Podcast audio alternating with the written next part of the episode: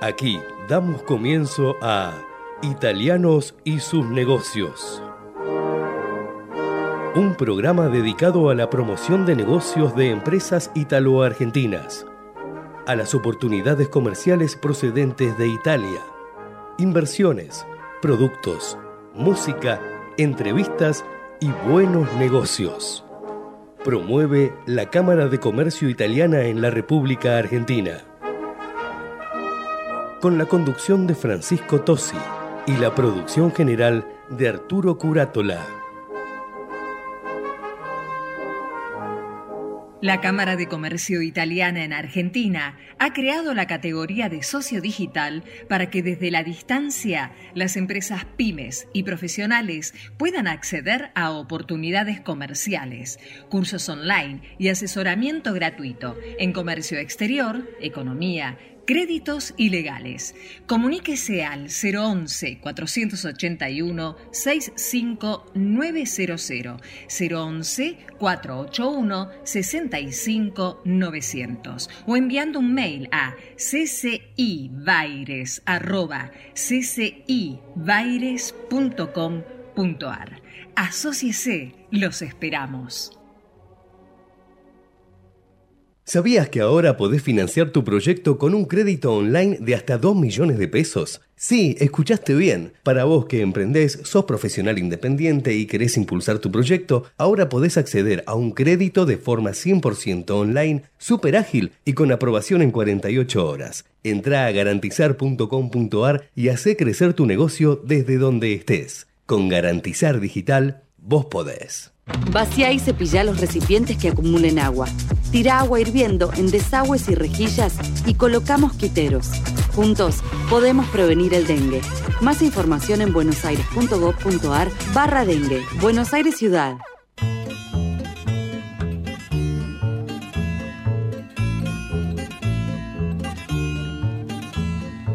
Estimados oyentes, Tengan ustedes muy buenas tardes. Quien les habla Arturo Curátola le da la bienvenida al programa número 277.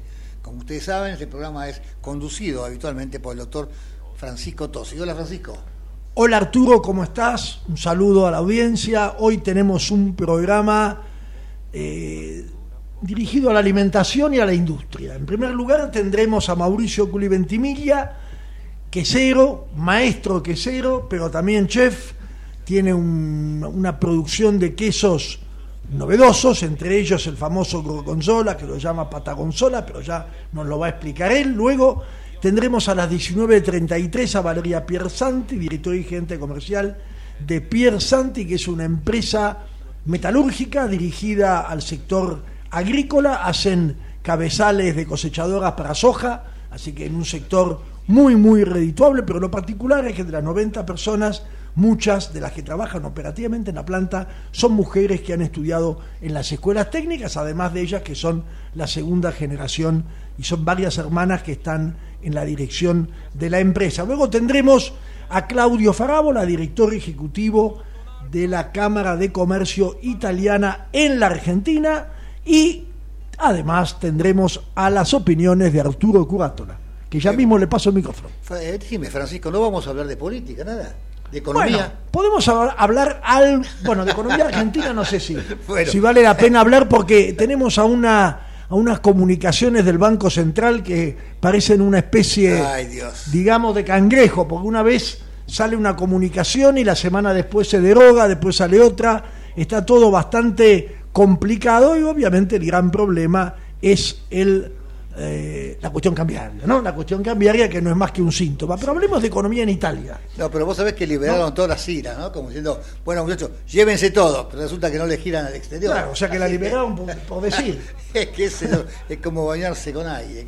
no, y van a, van a, aparentemente está la propuesta de cerrar la Secretaría de Comercio, ¿no? Claro, y bueno, la verdad que nosotros los empresarios estamos, a, digamos, bueno, soportamos todo tipo de, de digamos, presiones realmente son insondables los deseos de la gente, porque vos decís, ¿cómo podemos mantener una empresa pyme? Realmente somos, somos héroes, y esta es la verdad, yo ya soy grande, pero los jóvenes que se dedican a esto hay que tener mucha, mucha valentía para seguir adelante con estos emprendimientos. Por eso se han perdido tantísimas empresas como lo indicó el otro día Came. Pero bueno, seamos positivos como siempre lo hemos sido. Tenemos buenas noticias en Italia, en realidad en Europa, en la Unión Europea la inflación anualizada es del 2,4%. O sea, pasó prácticamente en un año, de un año para acá, del 5% al 2,4%. Es una muy buena información que ha permitido subir a, las, a los mercados de valores. Eso realmente es importante para Europa, que está prácticamente en recesión, está dando signos saludables la economía alemana, que es la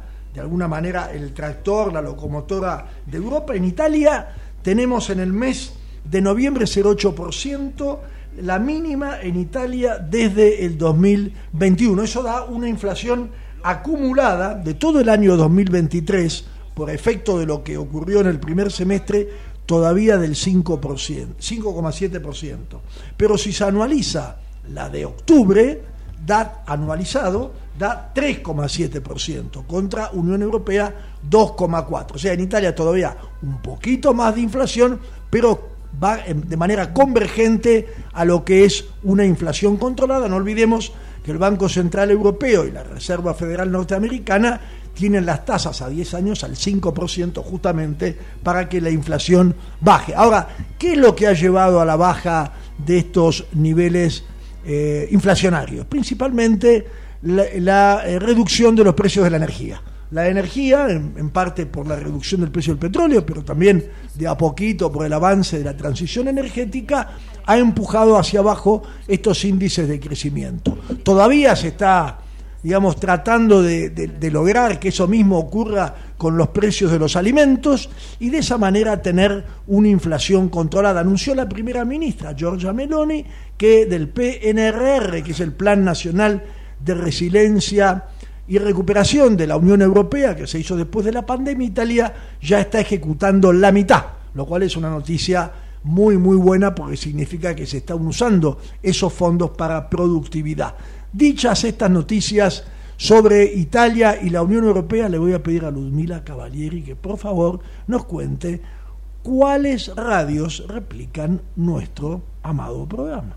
Bien, bueno, le recordamos a la audiencia que además de escucharnos a través de Comedios a M1220, nos pueden escuchar, por ejemplo, si están en la ciudad de Mar del Plata, a través de Radio Brisas, los viernes a las 21 horas en FM 98.5, en Pinamar en FM 88.9 y en Tandil en FM 94.3. Si están en la provincia de Corrientes, nos escuchan los viernes a las 22 horas a través de Radio Sudamericana en FM 100.3. En la zona norte de la provincia de Buenos Aires nos escuchan a través de Radio La Luna AM 1140 los lunes a las 20 horas. Y en Tandil nos pueden escuchar los lunes a las 21 horas a través de Radio Tandil AM 1140 y FM Galáctica 97.1 y en la ciudad de Buenos Aires y en el AMBA a través de Radio Amplitud AM660 los martes a las 19 horas. Muchas gracias, eh, Ludmila. Arturo, vos querías hablar de una visita importante para la próxima semana. Sí, sí. Romano Prodi, tres veces ministro de Italia, llega aquí y tendrá un encuentro en la Universidad de Bolonia, pero también en la sede de la, este, de la Bolsa de Comercio de Buenos Aires el día 5 de ahora del mes de diciembre dará una clase magistral y después tendrá un encuentro muy importante con los más importantes dirigentes de la Argentina. Es una visita realmente histórica, porque bueno, este, digamos, traer acá un, ex primer ministro de la Argentina es una muestra importante, sobre todo que 25 años de la Universidad de Bolonia, que es la única universidad que hay en el exterior desde Italia. Así que bueno, creo que es importante para la comunidad va a tener una actividad importante porque son los 25 años de la Universidad de Bolonia, va a estar en la Bolsa de Comercio de Buenos Aires, como vos dijiste, luego en el Círculo Italiano y luego va a tener otras, otras actividades. Realmente felicitamos a la Universidad de Bolonia por esto. Pero creo que tenemos en el aire a nuestro invitado de hoy, Mauricio Gulli Ventimiglia. Mauricio, ¿estás?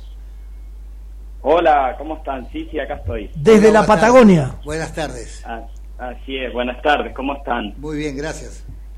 Bueno. Contanos dónde estás primero y después contanos de dónde vienen tus, por parte materna, tus ancestros. Bueno, yo estoy eh, acá en Río Negro, en realidad en todo lo que es el valle, en Chipoleti, eh, y bueno, está limítrofe con Neuquén también, porque bueno, soy cocinero y soy quesero. Tengo un restaurante eh, que se llama La Toscana en Neuquén y una quesería, que también soy maestro quesero, acá en Chipoleti, en Río Negro. ¿Cómo se, se, gradúa uno de maestro quesero, Mauricio? ¿Cómo, cómo? ¿Es un aprendizaje largo? ¿Cómo es? Sí, bueno, en realidad en mi caso empezó un poco de hobby. Yo, mm. yo quería hacer eh, queso, no es una cuenca lechera en esta zona, o sea, realmente eh, es más de lo que es el valle, es más frutas, de lo que es Neuquén, o sea, todo lo que es manzanas y peras, lo que es en Neuquén también es una zona muy de petróleo. Y empezó muy de hobby, yo quería hacer eh, eh, quesos como para el restaurante, empecé haciendo algo de mozzarella, que es lo que más me atraía, mozzarella fresca y algo de, de dulces de leche, como primero, bueno, para el consumo y después para, para el restaurante. Y bueno, se, se fue dando así. Eh, hay hoy en día ya carreras, pero bueno, en mi caso fue muy de amateur y investigando, bueno, hace más de 10 años, ¿no? Un poco eh, dónde podía encontrar información y demás. Y bueno, al principio empecé consiguiendo un poco de leche acá en la zona donde le compraba unos higos, que una señora que tenía unas vacas y compraba algo de leche y empecé a hacer algo de queso. Y después, bueno, yo quería elaborar mi propia mozzarella, ¿no? Como uno la ve en los libros, fresca, una pulpeta, una burrata, unos Pero sin, búfala o, o con búfala. No, no, eh, solamente con vaca. Acá, bueno, en esta zona no hay. Eh, en realidad, bueno, se, se, hace también con búfala fresca, pero bueno, acá en Argentina se hace prácticamente más de vaca y se suele mezclar también algo con búfala y ahora están haciendo eh, la, la mozzarella fresca de búfala, que es muy diferente. Después, si quieren, les explico un poco la diferencia. Pero bueno, así fue un poco como arranqué. Eh, nosotros teníamos una chacrita, empecé a comprar eh, unos animales, primero una vaca, la primera vaca que la llamé la Lourdes, hmm. después compré un par de cabras y ovejas, quería hacer también como mi pecorino y demás, y bueno, se fue tornando un proyecto, eh, primero muy de hobby, hasta que hoy se convirtió en una pyme que hoy es lo que es que sería Ventimiglia, ¿no? Donde elaboramos un montón de diferentes variedades de quesos. Pero la formación, bueno, fue eh, con mi maestro quesero, que bueno, fue Pablo Batro en su momento, que fue que le escribí, que quería hacer eh, quesos y bueno, un poco quien me enseñó a hacer quesos.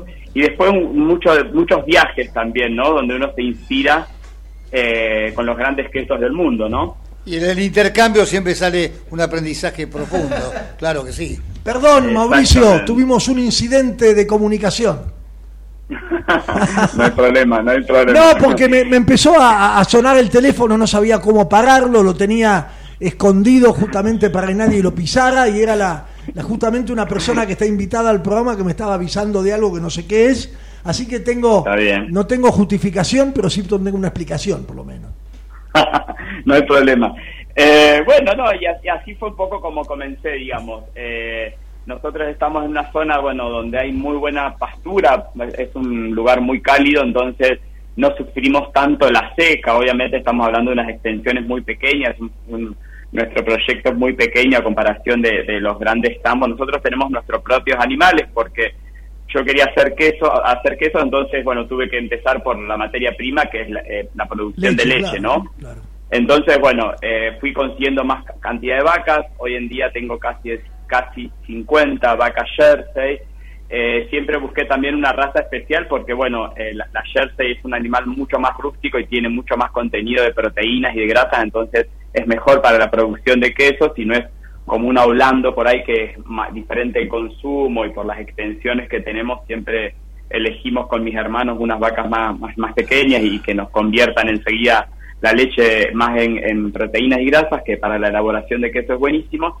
Y bueno, y después las ovejas y las cabras. Hoy en día tenemos, como les decía, 50 vacas, casi 100 eh, cabras, perdón, y 70 ovejas. ¿Y cómo conviven todos esos animales diferentes ahí?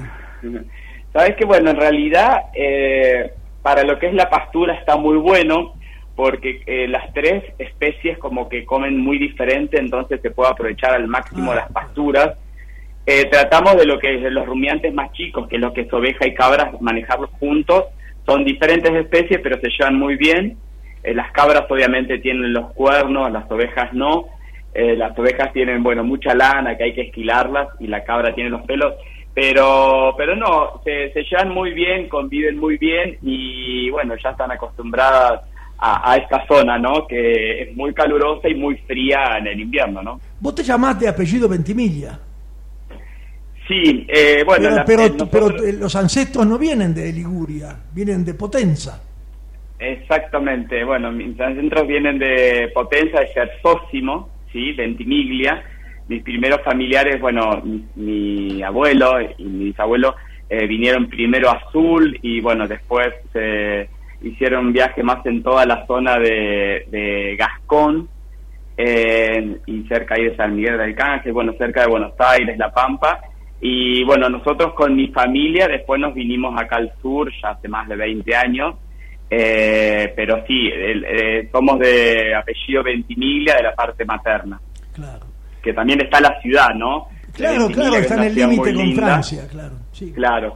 Y bueno, imagínate cómo pesa el apellido que le pusimos a la que sería Ventimiglia, que hoy la mayoría la- eh, lo conoce, eh, y al restaurante La Toscana, eh, porque bueno, uno se inspira también eh, en todo esto, en algo muy familiar, ¿no? Nosotros, ya sea el estilo de cocina, ¿no? Que hoy yo hago también, es muy italiano y muy francés, a- a- arraigado a toda la Patagonia, de los productos patagónicos.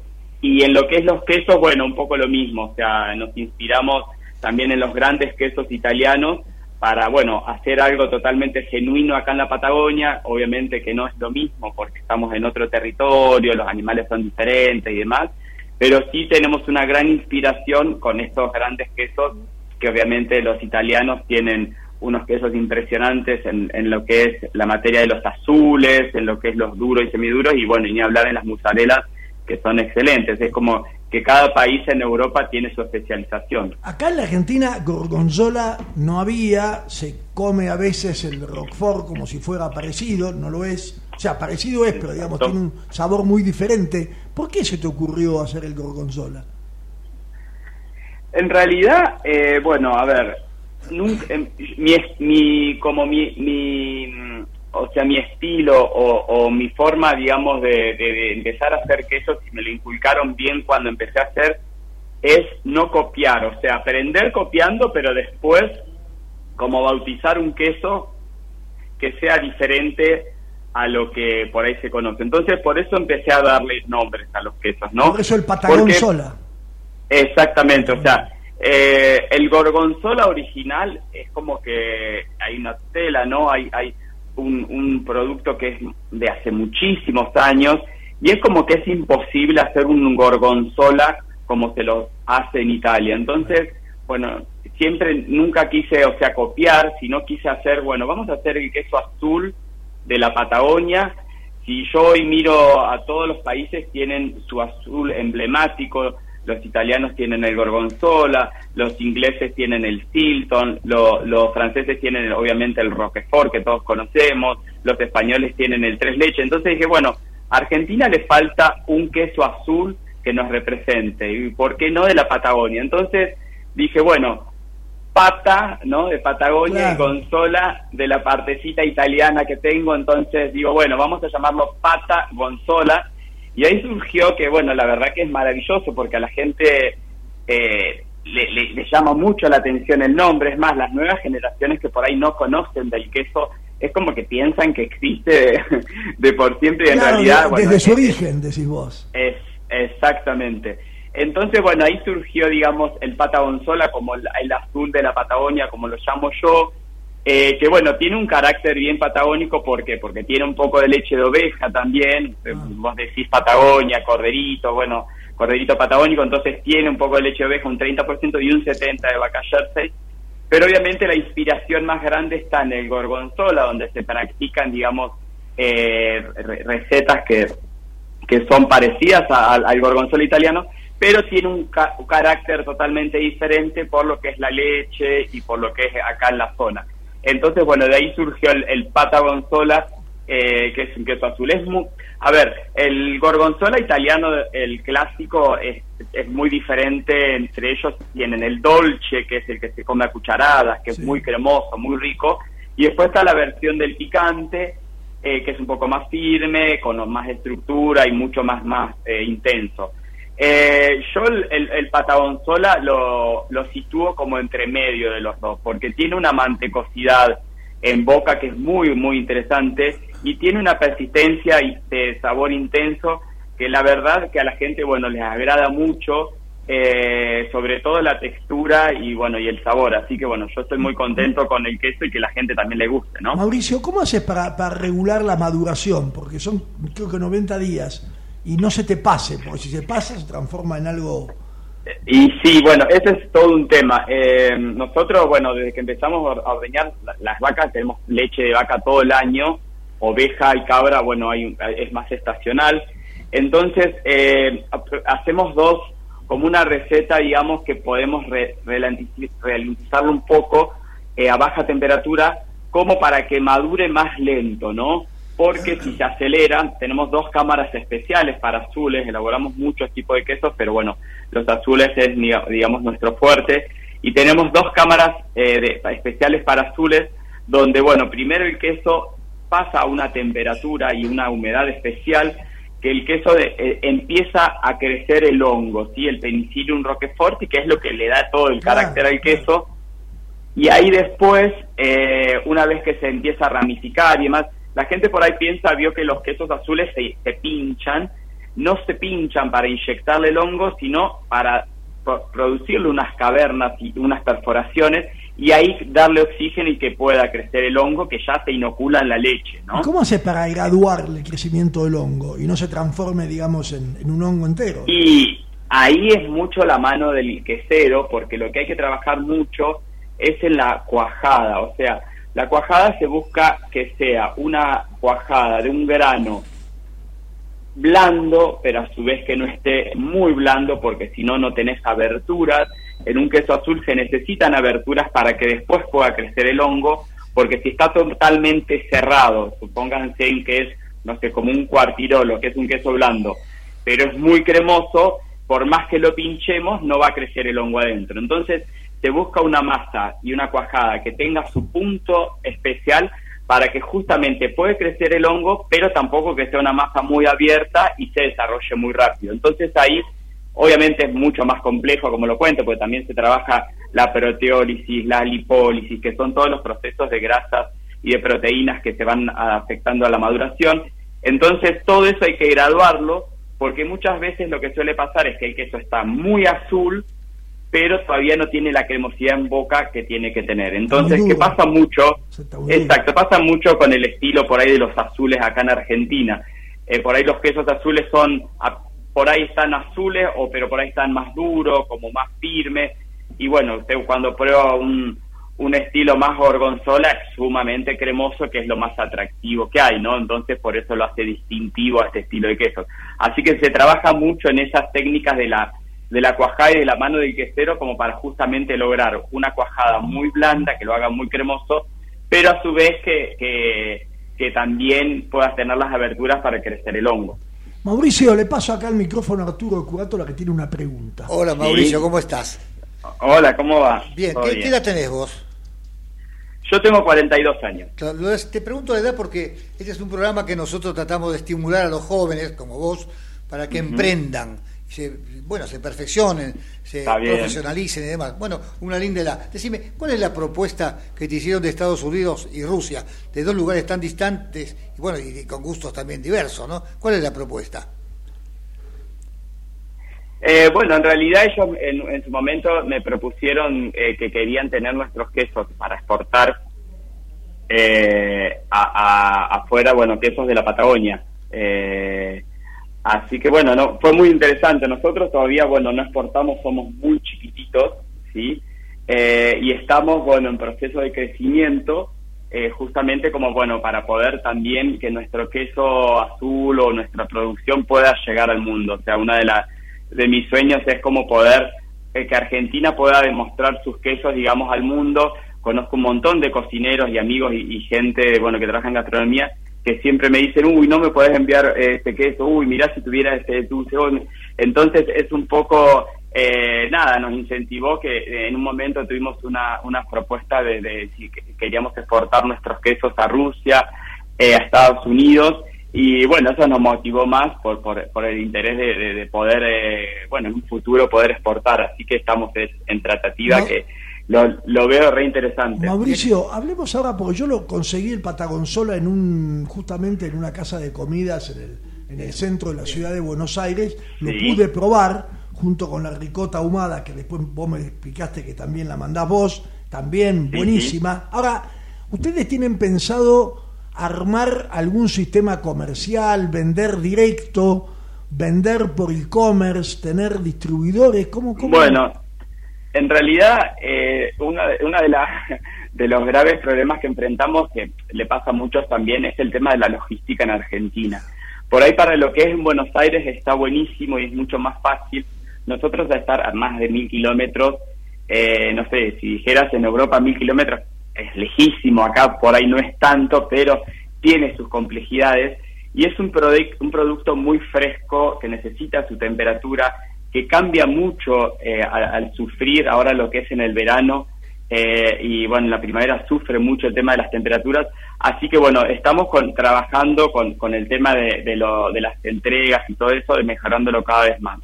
Eh, nosotros como somos una empresa también pequeña, no tenemos un lugar físico hoy en Buenos Aires. Sí, cada vez se empieza a ver más el producto, obviamente, en los grandes restaurantes de Buenos Aires, porque, bueno, trabajamos con trabajamos por ahí en la carta, ya se empiezan a ver, y, en los grandes lugares, eh, bueno, nos piden Aparte las porque se vende, se vende, en el caso del, se vende como pata gonzola, específicamente, con un nombre ya de denominación de origen.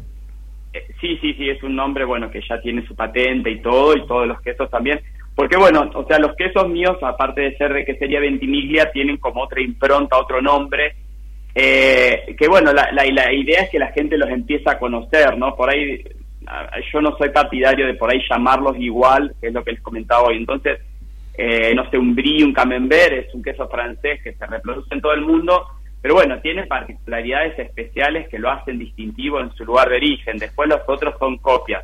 Entonces, bueno, un poco radica ahí como mi pensamiento. Entonces, cada uno de mis quesos que por ahí están en las cartas y eso, y en diferentes lugares eh, se empiezan a encontrar también en vinotecas, por ahí, bueno, en varios lugares de, donde se venden quesos también, eh, se empiezan a encontrar y que estamos trabajando. No tenemos un lugar específico nuestro, sí, porque no estamos más eh, en lo que es producción y mejorando todo lo que es y posicionando lo que es marcas y demás, eh, pero bueno, en un futuro sí, y estamos también trabajando en el establecimiento como para que la gente también pueda en un futuro no muy lejano, si Dios quiere en un año, poder pasar, tenemos muchas visitas que les interesa mucho la producción, conocer eh, cuando va al sur o están de pasada y poder hacer una parte turística y también poder, no sé, probar los quesos con un vino, conocer la producción y conocer los animales. Claro, eso te iba a decir, además del agroturismo tan interesante, la asociación del queso con el vino, sobre todo con el tinto,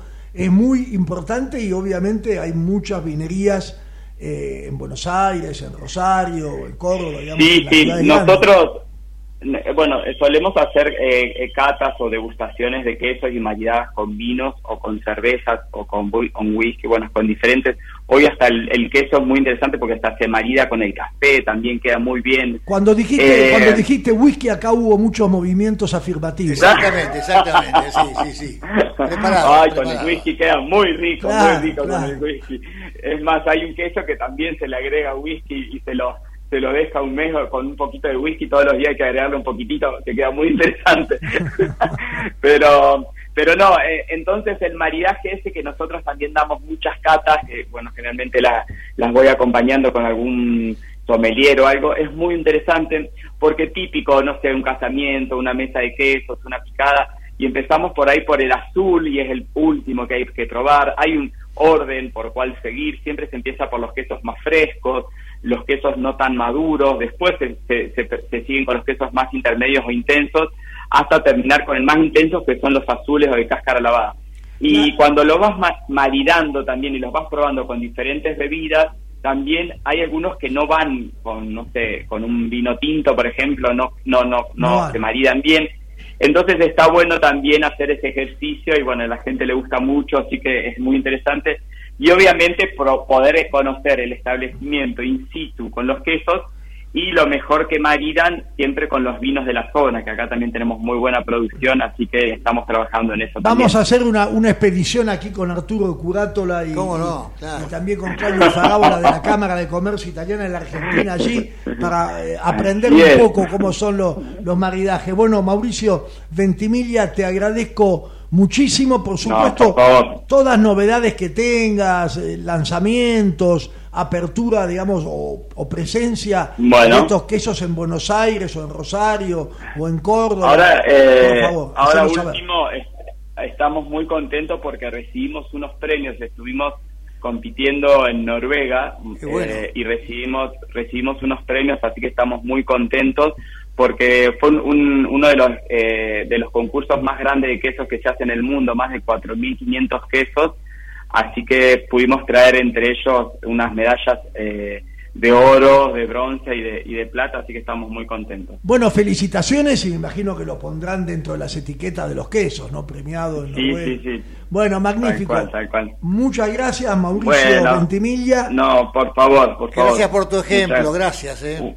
Una, un abrazo grande. Gracias, Muchas gracias a gracias, ustedes por llamar y gracias. Vamos al corte, por favor. Ecomedios.com AM1220. Estamos con vos. Estamos en vos. American and Merit Hoteles. Primera cadena hotelera argentina. 3, 4 y 5 estrellas. Más de 20 destinos de Argentina y el Cono Sur. Aprovecha el código promocional Puro Branding con el 10% de descuento para los hoteles American Córdoba Park, American Ejecutive Córdoba, American Buenos Aires Park, Merit San Telmo y American Ejecutive Mendoza Hotel hasta fin de año. No válido para fines de semana largos. American and Merit Hoteles. Informate en ecomedios.com. Seguinos en TikTok, arroba ecomedios 1220. La Cámara de Comercio Italiana en Argentina ha creado la categoría de socio digital para que desde la distancia las empresas pymes y profesionales puedan acceder a oportunidades comerciales, cursos online y asesoramiento gratuito en comercio exterior, economía, créditos y legales. Comuníquese al 011 481 65900 011 481 65 900 o enviando un mail a ccibaires.com.ar. Asociese, los esperamos.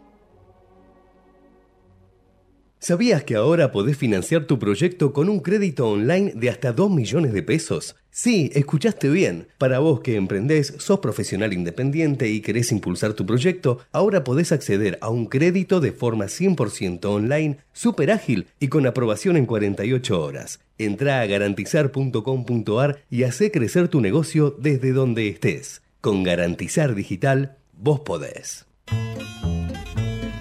Estamos de vuelta.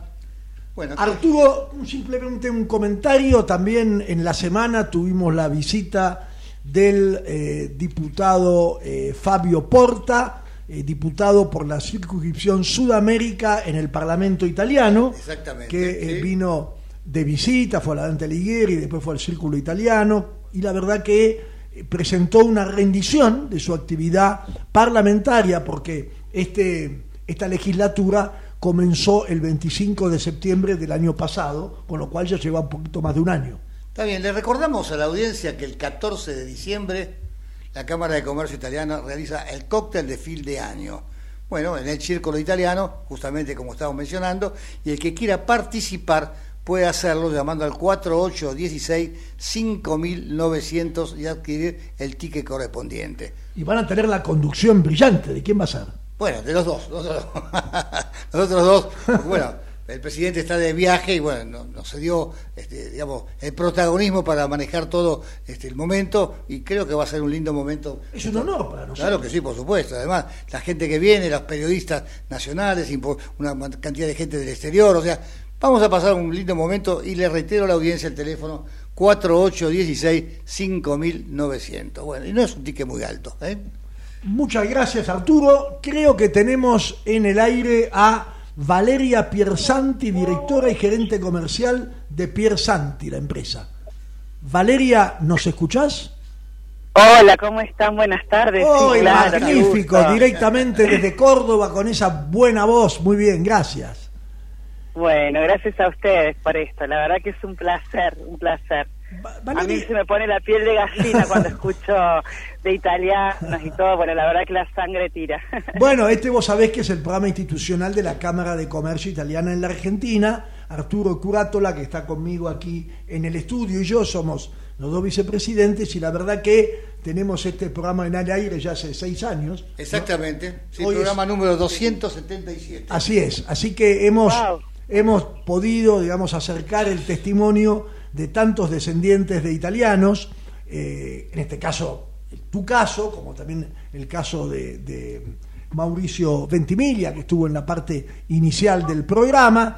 Y, justamente hablando de eso, me gustaría que nos hagas, que nos cuentes vos una historia, porque además del producto técnico que ustedes hacen, metalúrgico, tienen también una particularidad de género que te pido que nos le expliques a la audiencia, con tus palabras. Dale.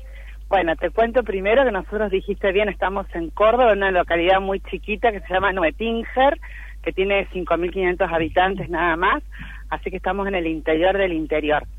La empresa la fundó mi padre, que es Juan Carlos Piersanti, como dijiste, una metalúrgica porque fabricamos máquinas agrícolas. Y lo que, lo que, lo que vos debes querer, digamos, que, que yo un poco les comente, es que, bueno, es una empresa hoy, está liderada por la segunda generación, que somos tres hijas, las hijas de Juan Pierre Santi, de las cuales dos estamos en la dirección de la empresa, algo que a veces no es tan eh, común de encontrar en el sector, digamos, porque siempre ha sido un sector como muy marcado por el género masculino, liderado y demás. Y a su vez, un poco en esta, en esta cuestión de, empezar a, a equilibrar, digamos, el tema de la participación y demás, bueno, en esta metalúrgica tenemos mujeres trabajando, no solamente en la administración, como a veces es lo más común que uno se puede encontrar, sino que tenemos en la parte justamente de la fabricación puestos ocupados por mujeres, el área de calidad liderado por mujeres. Este, Son mujeres eh, que se van formando en escuelas técnicas, ¿no? Por supuesto, claro, es, es, verdad. Nosotros en el pueblo tenemos una escuela técnica que es muy joven la escuela y, en, y el 18% de la nómina en general de la empresa está, digamos, tomado por exalumnos de esa escuela técnica, o sea, son chicos muy jóvenes que no han tenido quizás la oportunidad de irse a estudiar y demás. Entonces, eh, están capacitando en la empresa y dentro de ese porcentaje también hay varias mujeres. Así que bueno, esto que tienen 90 personas en total, es bastante grande, ¿no? Sí, sí, sí, la nómina oscila entre 90 y 95 personas para una localidad como Noetinger eh, el, digamos, las fábricas de maquinaria agrícola, que hay otras empresas también, ocupamos 500 puestos de trabajos directos. Y sumale a eso los indirectos. Claro, son todos los proveedores de servicios. Exacto. Entonces, nosotros siempre decimos que, bueno, Noetinger es un oasis, como otras localidades muy cercanas también, porque no hay desocupación.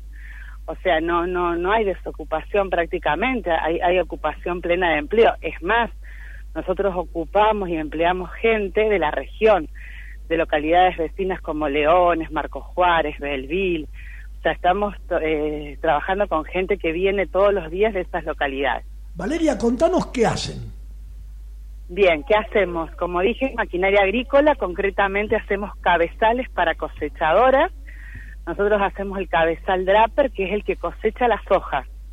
El trigo la lenteja, el poroto, la arveja, todo menos maíz, girasol y maní, ¿sí? Con nuestros cabezales se pueden cosechar la mayoría de los cultivos, menos maíz, girasol y maní porque llevan eh, cabezales específicos. Porque si uno, si uno eh, entra al portal de ustedes ahí en Google, que la, verdad que es muy interesante, pero hay diferentes tipos ¿no? de, de, cabezales. ¿no? Es, claro, exacto. Hay cabezales para, como te digo, la cosecha de soja, después hay cabezales que son exclusivos para la cosecha de arroz y cabezales que se pueden utilizar para lo que es el corte hilerado, que está apuntado a lo que son cultivos orgánicos, como el caso del poroto, que se produce en el norte de nuestro país y se exporta el 90% de la producción a países donde requieren que sean productos orgánicos.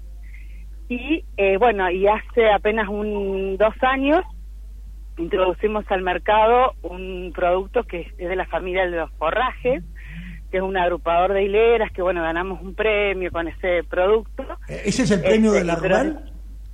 Es de la rural, cita de oro, sí. Fue el año pasado. del 2022. Sí, sí, sí, ese es el premio de la rural. Un premio muy valioso, sí, claro. Sí, sí, la verdad que sí, en la historia de la empresa tenemos varios premios. Porque es Centro de Innovación Tecnológica Agropecuaria, o sea, es innovación. Sí, sí, sí, sí, sí, exactamente, sí, son premios a la innovación. Contame, y vos tenés una hermana también, ¿no? Que trabajan ahí. Somos tres hermanas. sí, pero una es abogada, vos estudiaste administración. Sí, exacto. Eh, eh, Luciana y yo estamos en la, como te decía, en la dirección de la empresa. Luciana es abogada y escribana, yo estudié administración. Y bueno, como te digo, estamos, este, yo a su vez estoy a cargo del tema de la, del área comercial. Este, y bueno, y en, una, en un proceso de, que hemos transitado de traspaso generacional, que la verdad que ha sido muy enriquecedor con nuestro padre, que está, digamos, muy bien, pero decidió hacer un paso al costado y disfrutar la vida y la actividad que él creó, que es la empresa, desde otro lugar. Así que, bueno, estamos, digamos, en todo este proceso como bien típico de empresa familiar. Claro, y además... Y de italianos, ¿no? Descendientes de italianos de, dónde, de dónde, ¿De dónde descienden de italianos? ¿De qué lugar de Italia, sabes? Mira, mis, todos mis bisabuelos, todos vinieron de Italia. Tengo una parte piamontesa. Como muchos en Córdoba, ¿no? Sí, sí, en Córdoba hay muchos piamonteses. Eh, ellos vinieron de la zona de Cuño, el pueblo se llamaba Busca, de unos de mis bisabuelos. Eh, y después tengo, bueno, por ahí con los que con el bisabuelo que yo más vínculo tuve, que más compartí. Él había estado en la Primera Guerra Mundial y él vino de la local, de la zona de Treia y Chingoli, de Italia que casualmente mi papá hace dos meses estuvo por allá visitando a los primos y demás, o sea, primos lejanos que quedaron. Este, después, bueno, todos de las zonas de Macherata, ellos básicamente, claro, ¿no? Más del sur. Sí, sí, sí. Así que bueno, pero todos, todos y todos con esta cultura del trabajo muy marcada. Los, todos los descendientes, todos, perdón, los italianos que llegaron en ese entonces fueron todos a trabajar al campo, todos buscaron esa actividad. Y bueno, la actividad agrícola, lo agropecuario. Entonces digo, sin dudas nosotros un poco en la zona donde vivimos, donde estamos emplazados, bueno, mi padre, eh, que también trabajó en una empresa muy destacada en su momento, que fue la fábrica de cosechadoras Sarau, mm, bueno, le nació, digamos, esta impronta de, ser emprendedor. De ser, tener la iniciativa propia. Valeria, le voy a pasar el micrófono a Arturo Cubato, que tiene una pregunta. Hola, ¿cómo estás? Dale. Hola este, Arturo, un gusto. Gracias, el gusto es mío. Mira, no, Tinger fue, digamos, nuevo porque es de 1912, o sea que no es un pueblo más allá de tener 100 años, digamos, es un pueblo que recientemente creado. Pero ustedes han tenido una historia importante en la parte metalúrgica y una caída importante también en los años 90. ¿Cómo, cómo mm. piensa que van a enfrentar el momento actual? ¿Están más capacitados que antes? Mira, es una pregunta, una incógnita re muy interesante la que planteas, Arturo. Nosotros creemos que, bueno, obviamente el contexto es diferente. Yo creo que los contextos cambian, eh, los escenarios cambian, más allá de que uno tenga a veces el temor y el fantasma de que em, de que vuelvan a pasar algunas cosas como hemos vivido, porque acá dónde está el tema y dónde está lo que uno ve a veces como la amenaza. En el tema cuando se habla de la apertura de em, o mejor dicho, se habla de un libre comercio donde va a haber apertura total, que está buenísimo y es sumamente necesario que lo haya, porque uno también, nosotros importamos ciertos insumos que hoy estamos muy, muy complicados para poder hacerlo, que son insumos directos de producción. Está, ahora bien, venimos en la industria argentina de muchos años de, digamos, donde los números eh, y las realidades y los valores relativos de todo está muy distorsionado, los costos están muy distorsionados, las rentabilidades están muy golpeadas, entonces, si nosotros no vamos a tener un tiempo y ciertas reglas para poder adecuarnos a esas a, estos nuevos cambios va a ser muy difícil poder sostenernos en el tiempo, ¿sí? Entonces, lo que por ahí desde el sector industrial se pide y se dice, che, estamos preparados y siempre nos preparamos para. Nosotros como empresa tenemos definido una estrategia de internacionalización. Claro, ustedes exportan. Es decir, no claro, no pensar solo en el mercado local, sino pensar en el mercado internacional. Ahora, bien. Esto no es soplar y hacer botella. Nosotros hace, mira, les cuento una anécdota. Hace cinco años que estamos trabajando en Colombia pero ¿saben qué estamos haciendo? Hemos exportado algunas unidades, sí, poquísimas para la cantidad de años que les digo. Estamos haciendo un trabajo muy, muy eh, puntilloso en el sentido de mostrar la tecnología, de que la gente conozca, porque no se conoce esa tecnología en este país. Y hay, sector, hay un sector arrocero muy importante que obviamente necesitan financiamiento y demás, y bueno, nosotros estamos trabajando con los sectores, con los productores, para el desarrollo de ese mercado, como nos pasa con mercados como Kazajistán, es decir, mercados hay, países limítrofes, Bolivia, Brasil, también estamos trabajando, pero hay mercados que son más complejos que otros, porque los productos tienen que adaptar, no por más que sea trigo acá y en Kazajistán, los terrenos no son los mismos, los cultivos no son los mismos. Valeria, una, una, pregunta una última pregunta. Una pregunta Bueno, la paradoja que tu papá trabajaba en la empresa que cerró y después creó la de él. Sí, sí, mi papá trabajó en una empresa que, bueno. Arau. Eh, era Arau, sí, sí, sí. En realidad eh, la compró una empresa multinacional y después esa empresa en la década del 90, justamente cuando fue la, la fuga de muchas empresas argentinas que se instalaron en Brasil, esta empresa, bueno, terminó fabricando los tractores, en vez de acá en Argentina, se fueron a fabricarlos a Brasil. Claro, Valeria, una, última, una última pregunta. Entonces, la amenaza sería Brasil, en el caso de una La amenaza, bueno, la amenaza de Brasil está, está latente, y yo les cuento algo rápido. Nosotros con mi hermana también estamos muy comprometidas en la gremial empresaria. Yo hasta, hasta septiembre fui secretaria de la Cámara de Fabricantes de Maquinaria Agrícola. Hoy estoy parte de la comisión directiva y desde la Cámara hace más de 10 años que estamos trabajando muy muy comprometidamente para tener la ley de maquinaria agrícola que lo que hace es definir cuándo un producto es de fabricación nacional o qué componente debe tener, como lo tiene Brasil justamente. Valeria, me, parece que el tiempo nos está cerrando. no, no, no, no, pero entonces lo que vamos a hacer es, una vez que se estabilicen las actuales medidas, febrero marzo te volvemos a llamar a ver dónde estamos parados. Exactamente. Muchas gracias Valeria Piersanti, directora y gerente comercial de Pier Santi Cabezales de Cosechadoras. Gracias por el ejemplo, es muy amable. ¿eh? Muchas gracias, un gusto. Que gracias, gracias. para febrero marzo llamarla. ¿eh? Ahora tenemos a Claudio Ferrábola, director ejecutivo de la Cámara de Comercio Italiana en la Argentina. Buenas noches, eh, Arturo y Francisco, y también Ludmila en la, en la producción. buenas noches a todos los, eh, los oyentes.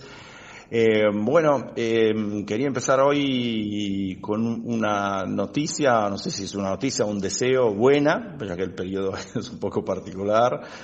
Eh, todos ustedes saben que la Cámara de Comercio Italiana también tiene la presidencia de Eurocámara y además de la gerencia general. Y bueno, nada, estamos siguiendo, como se imaginarán, muy cerca, muy cerca eh, con uh, mucho interés eh, las negociaciones para el acuerdo UE-Mercosur. Lo hemos hablado muchas veces. Eh, creemos que va a ser un paso importantísimo para el desarrollo de las eh, relaciones económicas y comercial eh, entre los dos bloques.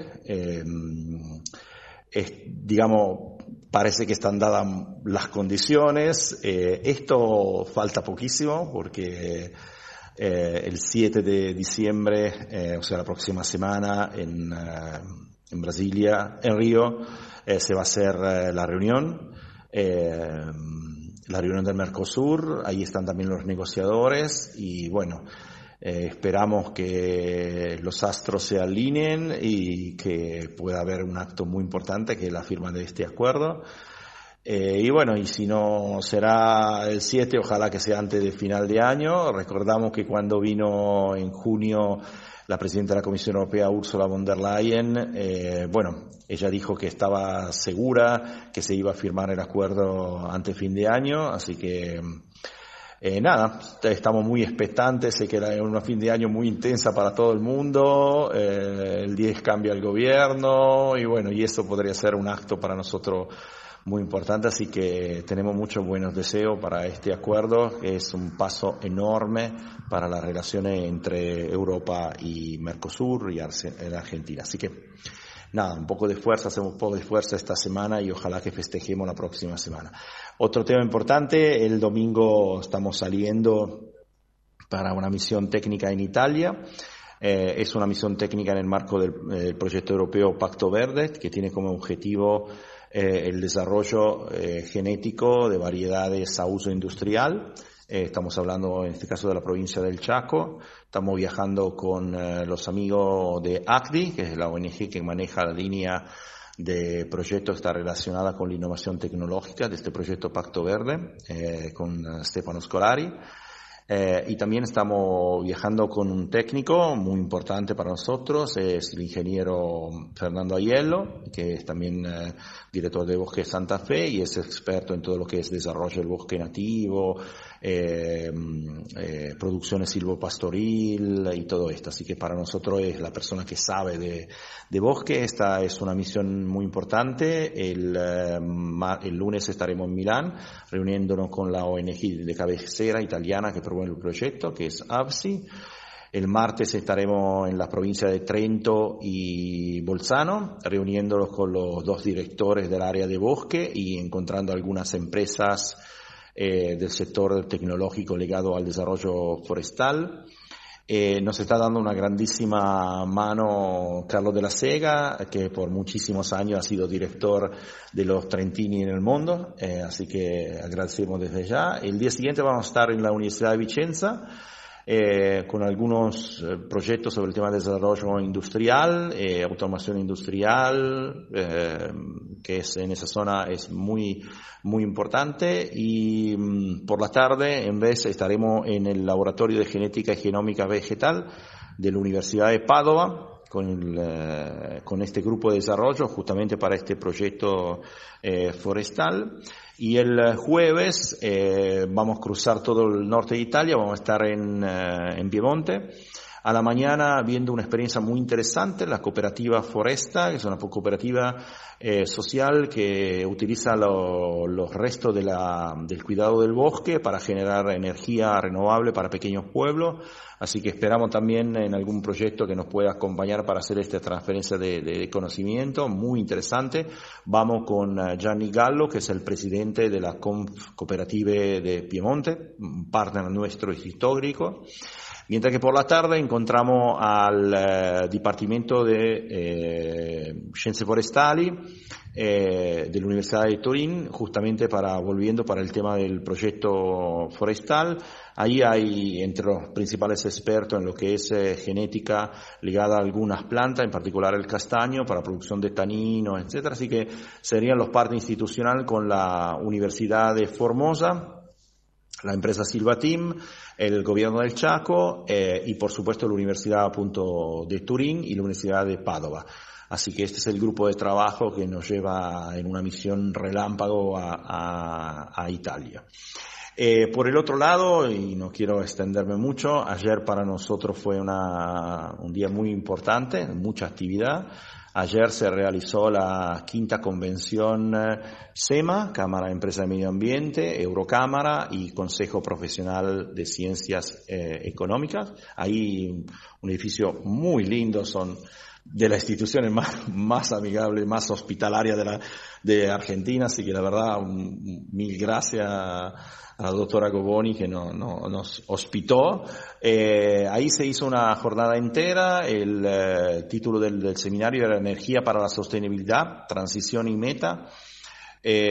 por la mañana hubo mm, los primeros saludos institucional, estuvo a punto Mirta Goboni, que es la vicepresidenta segunda del Consejo Profesional, eh, nuestro presidente, Giorgio Leati Montereale, como presidente de Eurocámara, eh, Victoria Lovenberg, que es la jefa de la sección económica y comercial de la delegación europea en la Argentina, y Gabriel Varelga, que es el presidente de SEMA. El primer panel justamente eh, trató del nuevo reglamento eh, de las cadenas de valor en una óptica de no deforestación, son las nuevas reglas de debida diligencia ambiental y social que promueve la Comisión Europea eh, no, para recordar que si se firma el acuerdo vamos a tener que trabajar mucho en ese tema. Entre los expositores, Vittoria Lovenberg, por supuesto, Emiliano Calvo, que es director de la componente 2 de un programa muy importante que es el programa L'Invest Verde. Eh, y después el doctor eh, Senesi, que es director del programa de agronegocio y alimento de la Facultad de Agronomía de la UBA, también partner de la Cámara Histórica. Después hubo un bloque muy interesante coordinado por la Cámara Alemana, eh, sobre el tema de hidrógeno verde. Ahí hubo exposición de nivel internacional. Eh, eh, del grupo Deloitte, de Aisea Energía, de Abo Wind, etcétera, y mm, porque el tema era entender un poco el estado actual del desarrollo de hidrógeno, del hidrógeno en Argentina y la oportunidad de negocio que eso prospecta. Eh, después de una pequeña pausa, eh, otro panel muy interesante y es muy importante para Argentina, todo lo que es minerales estratégico para la transición energética. El panel fue coordinado por la Cámara de Empresa Minera, ahí estuvo el director del Instituto Geológico, eh, CGMAR, el... Em, el grupo de empresa minera eh, desarrolladora en la Argentina, Gemera, eh, y también la gente obviamente de la parte de ambiente de, de, de Alchem, que es la empresa alemana. Eh, es muy interesante eh, y es muy relevante para Argentina el desarrollo de la parte mineraria, en particular sabemos litio y otros minerales, cobre, tierras raras, etcétera. Eh, como así también obviamente de la parte energética, etcétera. Así que todo esto es son entre los eh, grandes ejes o drivers, como se dice, del desarrollo de, de, Argentina en los próximos años. Y después de la pausa de un almuerzo, eh, el, eh, se realizó el, el, cuarto panel, visión y modelo de desarrollo en el marco del proceso de transición energética. Eh, moderador eh, Guillermo Pedoja, vicepresidente de la Cámara de Medio Ambiente, y yo también, como CEO de Eurocámara. Eh, bueno, estuvieron presentes autoridades institucionales, la doctora Romina Sassarini, eh, que es secretaria de Minería y Energía de Salta, con la cual la Cámara históricamente tiene un acuerdo de colaboración muy importante. Fue muy interesante la, la exposición de la doctoresa Sassarini. Estuvo después también Pablo Krimer, que es del estudio Bruchon y Fune de Rioja, con el, la lógica de presentar el marco legal de la transición energética en la Argentina y los desafíos. Y después un bloque de lujo eh, el bloque empresarial estuvo el doctor Salvarezza, Roberto Salvarezza, presidente de IPF Litio y de ITEC y ex presidente de, de CONICET, todo el mundo lo, conoce, y de los nuestros, Marco Tivelli, eh, Chief Technology Officer eh, de la División de Transición Energética de Tecpetrol, Grupo Techind. Eh, este panel tenía el, objetivo, por un lado, de hacer el punto de situación de la visión estratégica de las instituciones y, por el otro lado, el estado del arte en los grandes desarrollos tecnológicos. Recordémonos que tanto IPF, Litio, OITEC como Tecpetrol o Tekin son líderes en desarrollo internacional, en tecnológico y líderes en lo que son desarrollo en este sector en Argentina, en lo que es litio. Así que la verdad fue muy interesante porque muchas veces se dicen muchas cosas, pero eh, por ahí se dejan eh, de lado las realidades de la cotidianidad y, esta, eh, ambos expositores en la parte tecnológica y el lado institucional fueron muy claros y muy transparentes sobre cuál es el estado del arte y la grandísima oportunidad que tiene el país. después, el último panel técnico, coordinado por la gente de Price Waterhouse, socio también de nuestra Cámara, el, eh, el, objetivo de la integración de aspecto ambiental y social en la decisión de inversión. Eh, mucho se habla de transición, de sustentabilidad, etcétera. Después, cuando hay que meterlo en número en una empresa y hay que tomar decisiones sobre eso, es un tema muy, muy importante. Así que estuvieron con nosotros eh, Carlos Ascavo, que es eh, Strategy and Director Leader en la parte de sostenibilidad de Pricewaterhouse Argentina, y también Diego López, socio de Price en lo que es ESG. Así que la verdad que fue muy interesante y cerramos con esto el último bloque, eh, consideraciones eh, generales de las instituciones. Ahí estuvo Gabriel Valerga, Guillermo Pedoja, de SEMA, eh, bueno, mm, yo para la parte de Eurocámara y la doctora García Fronti, que es representante del Consejo Federal para la parte de sustentabilidad. Así que fue una, una jornada muy intensa, muy interesante. Arrancamos con más de 250 personas eh, salón completamente lleno y la verdad que terminaron con más de 120 personas a las 6 de la tarde, así que fue un, eh, un verdadero éxito, eh, un día largo de trabajo, muy interesante y creo que desde este proyecto, de esta actividad, digamos, se asentarán interesantes lineamientos, ojalá para el, también eh, las análisis en este sector particular del gobierno futuro.